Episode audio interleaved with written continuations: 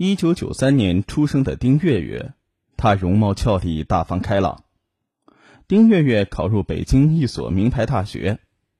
大学毕业之后，她应聘到北京一家汽车公司做了一名销售。二月的一天，闺蜜张苗苗告诉丁月月自己恋爱了，听说对方男友是一个没房没车的外地人，丁月月很不解。你以前跟我说过，将来要找个有房有车的北京人结婚，怎么突然改变主意了？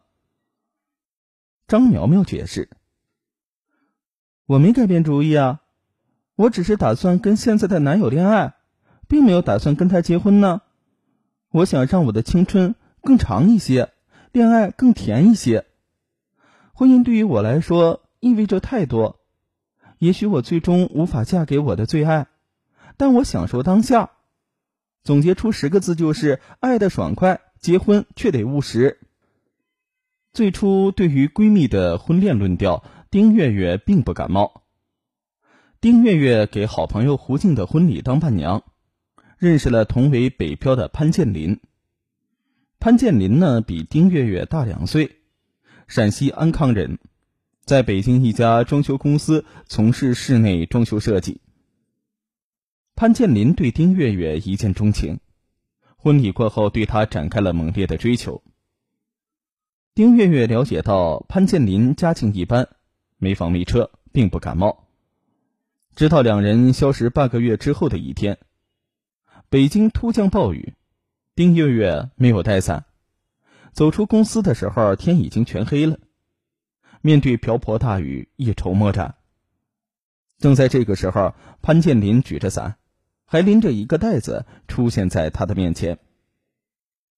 原来呢，潘建林看到天降暴雨，担心丁月月被雨淋湿，他提前向公司请假，又从好友那里要到丁月月上班的地址，赶紧买了伞和雨披来接丁月月。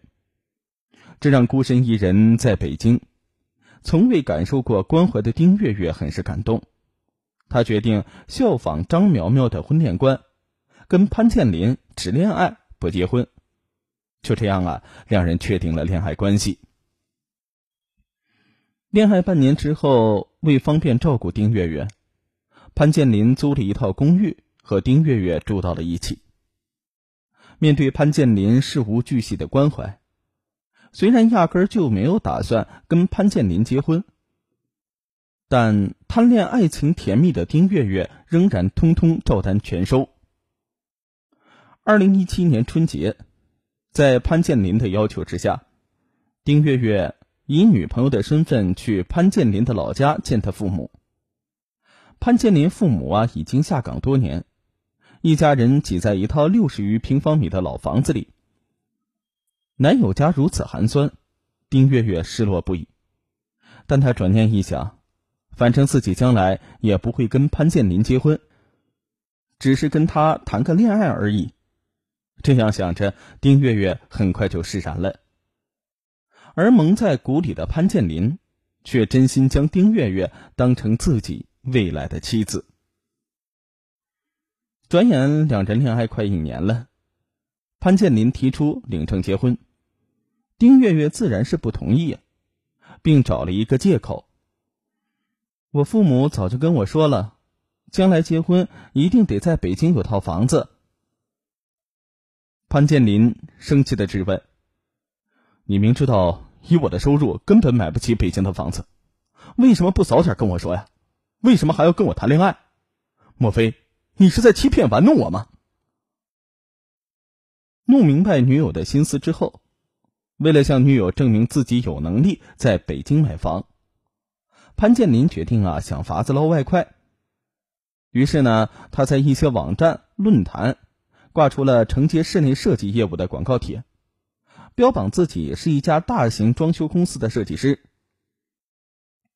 广告帖挂出去不久，潘建林接到很多联系电话。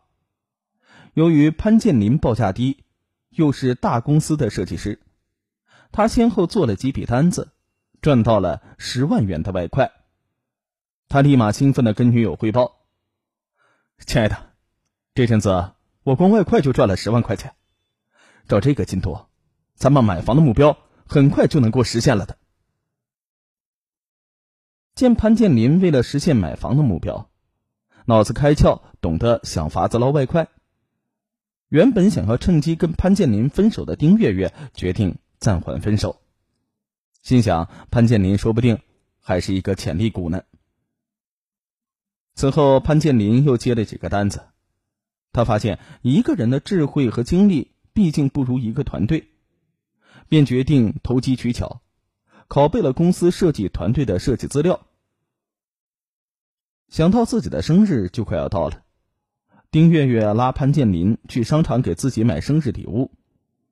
他看中了一件标价一万多块钱的裙子，潘建林却说太贵了。让丁月月另外选一件便宜点的。丁月月当场大发雷霆，指责潘建林舍不得为自己花钱，自己连一万块钱都不值得付出，不如分手算了。潘建林赶紧解释：“月月，你误会我的意思了，我不是舍不得花一万块钱给你买衣服，我是想把钱省下来买婚房啊！你要真喜欢这裙子，我买给你就是啊。”潘建林的解释无懈可击，丁月月也不好再说什么，只好另想分手的理由。可还没有等到丁月月想好分手的理由，没多久啊，潘建林却一脸喜悦的告诉他：“月月，告诉你一个好消息，咱们很快就能买到婚房了。”原来呀，潘建林在电话里听母亲说，二姨家正赶上拆迁，分了好几百万。潘建林让母亲向二姨打招呼，打算向她借钱，在北京啊买一套婚房结婚。很快呢，二姨便打来了三百万到潘建林的卡里。听到这个突如其来的消息，丁月月暗暗叫苦。见丁月月反应冷淡，潘建林提醒他：“当初你不是说只要我想办法买套婚房，就去领证结婚吗？”等我忙完手头这笔私活，咱们就去把证给先领了。丁月月只好硬着头皮说好，心里啊却计划该怎么样开口跟潘建林提分手的事儿。而潘建林呢，这边忙完了私活，便催促丁月月去领证。丁月月只好找借口拖延。就在丁月月为分手找理由犯愁之际。二零一九年二月的一天，他在网上看到一则新闻：女方要求男方骑马向自己求婚，结果男方怎么也学不会骑马，女方一怒之下跟男方提出分手。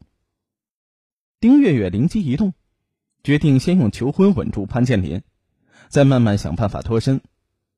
于是他对潘建林提出：现在的女孩早就不攀比谁的结婚盘场更大。而是比谁的男朋友求婚更加浪漫新奇，出乎意料。如果你的求婚创意能够打动我，我立马就去跟你领证结婚。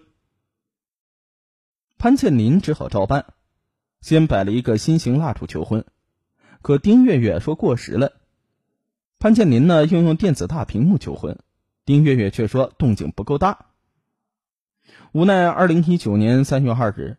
潘建林只好花钱求助专业的婚庆策划公司，在询问了各种求婚方式之后，潘建林比较中意地铁求婚和魔幻空中飞人秀这两个方案。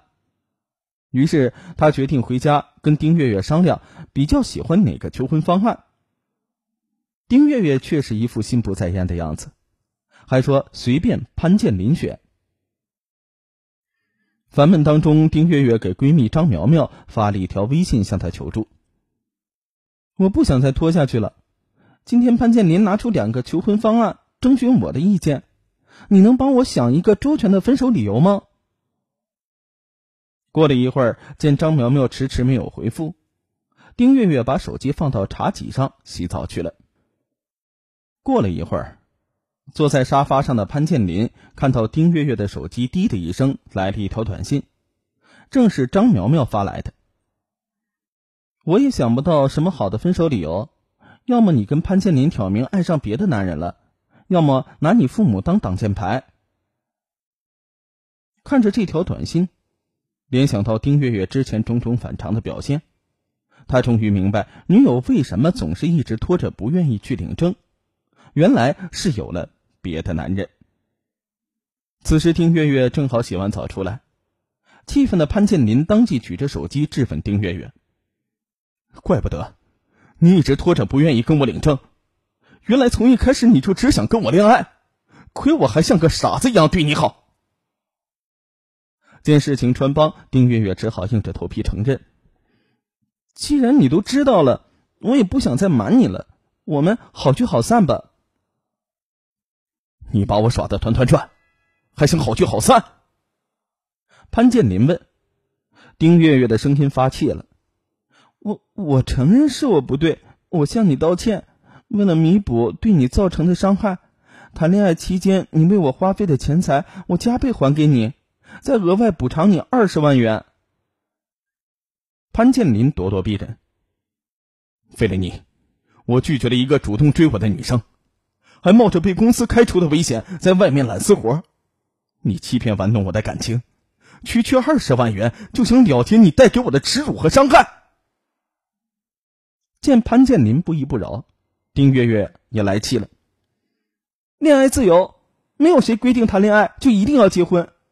再说，我身边有很多这种只恋爱不结婚的，只能怪你自己没有分清楚恋爱和结婚根本就是两回事儿。所以我改主意了，你嫌二十万少，那我一毛钱都不补偿了。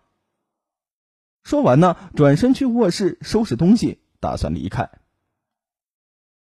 潘建林顿时气冲脑门，他像一只疯狂的饿狼，狠狠掐住了丁月月的脖子。你这个可恶的女人，明明欺骗玩弄了我，还要继续说一些冠冕堂皇的话来羞辱我。你不是只想恋爱不结婚吗？我掐死你！我掐死你！让你这辈子都结不成婚！最后的结果呢是不言而喻，丁月月被潘建林给掐死。潘建林呢主动向公安机关自首，啊，判处了有期徒刑二十五年。哎呀，这个案件告诉我们，鱼和熊掌不可兼得。新时代的女性啊，不能把自己一生的幸福构建在以物质为主导的婚姻上，找到一个对自己好的人，打拼出自己的事业，这才是最关键的。这样啊，无论在怎样的困境或者是顺境之下，都有能够求生的本领，也不会因为缺爱而犯下各种贻害一生的错误。